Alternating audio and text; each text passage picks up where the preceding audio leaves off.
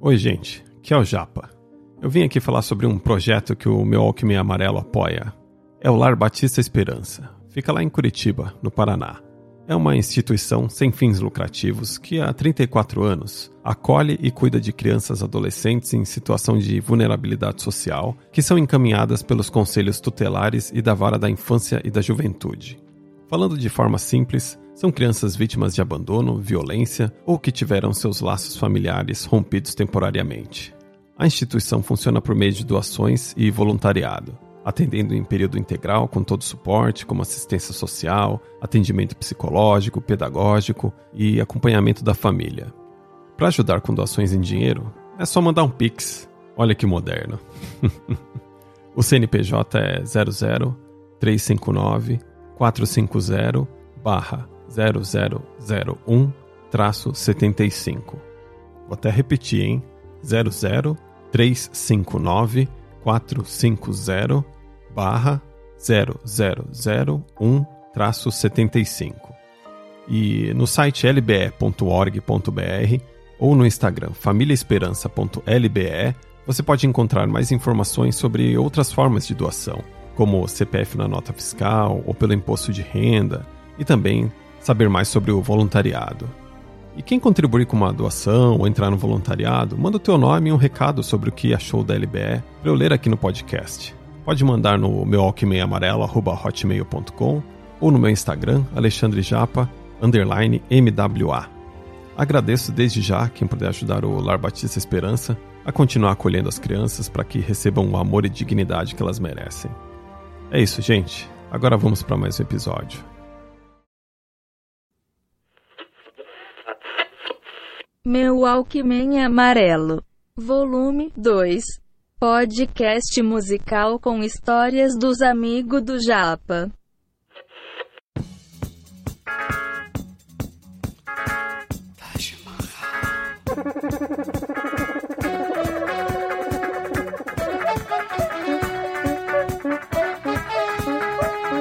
Para você que não sabe que Jorge Ben e Jorge Benjor são a mesma pessoa, essa é a música Taj Mahal.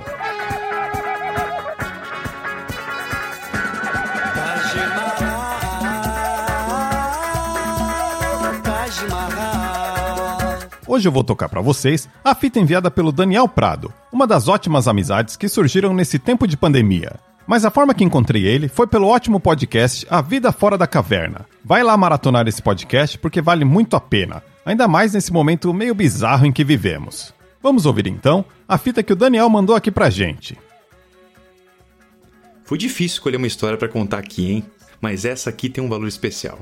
Deixa eu fazer uma breve introdução aqui. Eu sou guitarrista e durante os meus primeiros anos de profissão eu tocava numa banda de blues. Em 2004 me chamaram para tocar numa espécie de banda de baile, assim. Eu digo espécie porque a gente tocava em bares também. Mas como uma banda de baile, nosso repertório era bastante eclético. Tinha noite que a gente começava tocando Xadê, passava por Lenny Kravitz e terminava com Ivete Sangalo.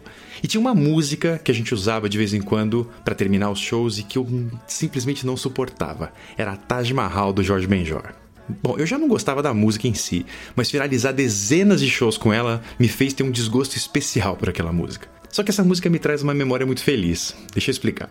Eu toquei com essa banda umas 120 vezes só em 2004. Era uma paulada violenta, assim. Cada show tinha três entradas de uma hora e pouco. Só que além disso, o dono da banda estava gradativamente mudando o repertório e incluindo cada vez mais axés nos setlists e eu simplesmente odiava tocar aquilo. Mas tinha uma coisa que me mantinha naquela banda: a cantora. Bianca era a pessoa mais legal que eu já tinha conhecido na vida e a gente se deu bem logo no primeiro dia. Nós dois éramos os únicos caretas da banda, então por todo o ano de 2004 a gente passava os intervalos das gigs trocando ideia, falando de friends e reclamando dos nossos namorados um pro outro. A afinidade era tanta que até o aniversário era especial. Ela no dia 26 e eu no dia 27 de agosto. Um dia, o dono da banda deu a maior brecha do ano com a gente. Ele fechou com um bar onde a gente costumava tocar uma noite só de axé. E eu só fiquei sabendo quando eu encostei o carro na rua para descarregar os instrumentos e vi a faixa dizendo que a gente ia fazer uma noite inteira só de axé. Só um detalhe: a banda tinha um repertório de no máximo uns 15 axés. E a gente ia tocar da meia-noite até umas 4 da manhã. Bom, o público E a gente ficou revoltado com aquilo. E no fim das contas a gente decidiu sair da banda. Eu, a Bianca e o tecladista. Só que a gente tinha que cumprir os contratos que iam terminar num casamento que ia acontecer só no dia 22 de janeiro de 2005. Era um lugar chamado Chacaraueda, que fica uns 25 quilômetros afastado da minha cidade. Foram meses conversando com a Bianca sobre o alívio que devia ser tocar a última música do último show naquela banda. A gente tocava demais, estava muito cansado já. Aquela altura, Bianca era minha melhor amiga, e apesar de eu ter um crush violento por ela, eu tinha uma namorada meio megera que não me assumia e ela tinha um namorado pit boy, então nunca rolou nada entre nós durante todo esse tempo. Bom, finalmente chegou o dia 22 de janeiro de 2005. A gente alternava as caronas e nesse dia eu fiquei de levar a Bianca.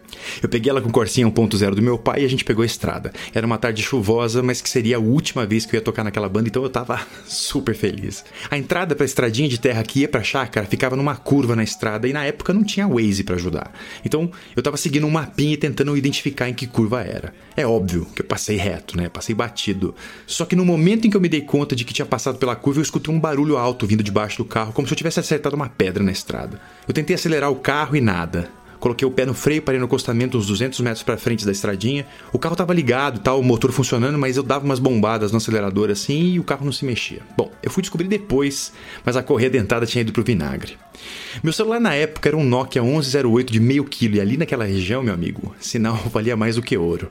Eu e Bianca saímos do carro, o acostamento meio cheio de barro assim, a gente dividia no mesmo guarda-chuva, tentava ligar para alguém para avisar que a gente estava a poucos metros da estrada que ia para a chácara. De longe a gente até começou a ver uns convidados chegando de carro e a gente gritava, acenava com as mãos assim, mas ninguém ninguém enxergava a gente. Não era nenhuma questão de ir a pé. No carro tinha duas guitarras, um violão, minha pedaleira e um amplificador de 20 quilos. Não tinha a menor chance de eu ir a pé até a chácara. Ali naquele guarda-chuva rolou até um clima, mas a gente estava muito ferrado para aproveitar. Bom, por um milagre, Bianca conseguiu um sinal e ligou para a irmã dela que veio de Mogi para resgatar a gente. Meia hora depois, minha cunhada chegou, larguei o carro ali mesmo, a gente transferiu os instrumentos e tal, e ela levou a gente até a chácara que ficava a menos de 5 minutos ali de onde a gente estava. Deu tempo de montar as coisas e começar a tocar. Cada J-Quest, cada Skunk, cada axé que eu tocava, eu me sentia mais perto da redenção. Mas eu nunca vou me esquecer da cena quando eu toquei o último acorde de Taj Mahal. Eu lembro da galera feliz pulando na minha frente sem fazer a menor ideia do tamanho do alívio que eu tava sentindo por tocar aquele TT, TTT maldito pela última vez na minha vida. Agora, sobre o clima que rolou embaixo do guarda-chuva, bom, dois anos depois, eu me casei com a Bianca e sete meses atrás, em maio de 2020, a gente teve uma filha linda chamada Aurora. É claro que sair da banda foi muito mais difícil do que pareceu. Quem sabe eu conto mais em outro momento. Uma noite só de axé. ah, desculpa, Daniel. Não tem como não rir disso. Sabendo as músicas que você toca, fica difícil. Mas, claramente, o saldo disso foi muito positivo, né? Então, bora ouvir mais um pouquinho de Taj Mahal, Daniel.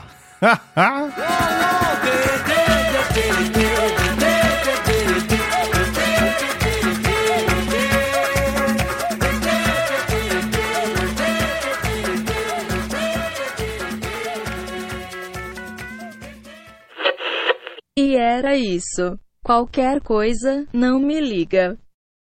Essa banda de baile, é, com um dia especial de axé, pelo visto foi realmente um terror pro Daniel, né?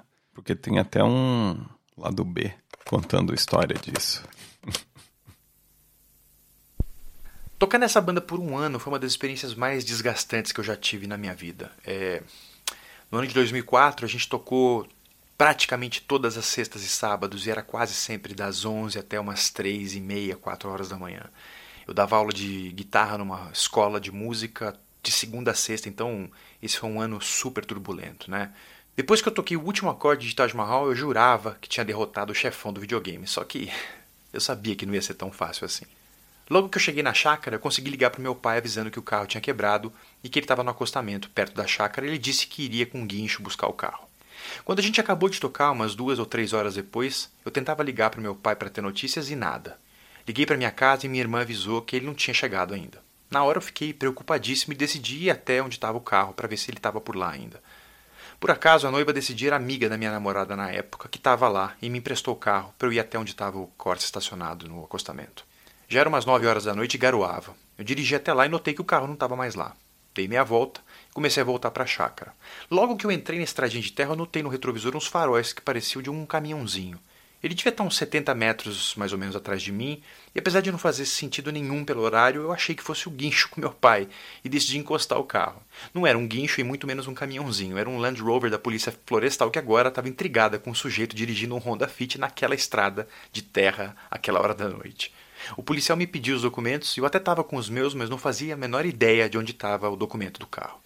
Talvez por estar usando terno e gravata não parecia muito que eu era um ladrão de carros, então, depois de me explicar, o policial concordou em ir comigo até a chácara para verificar minha história.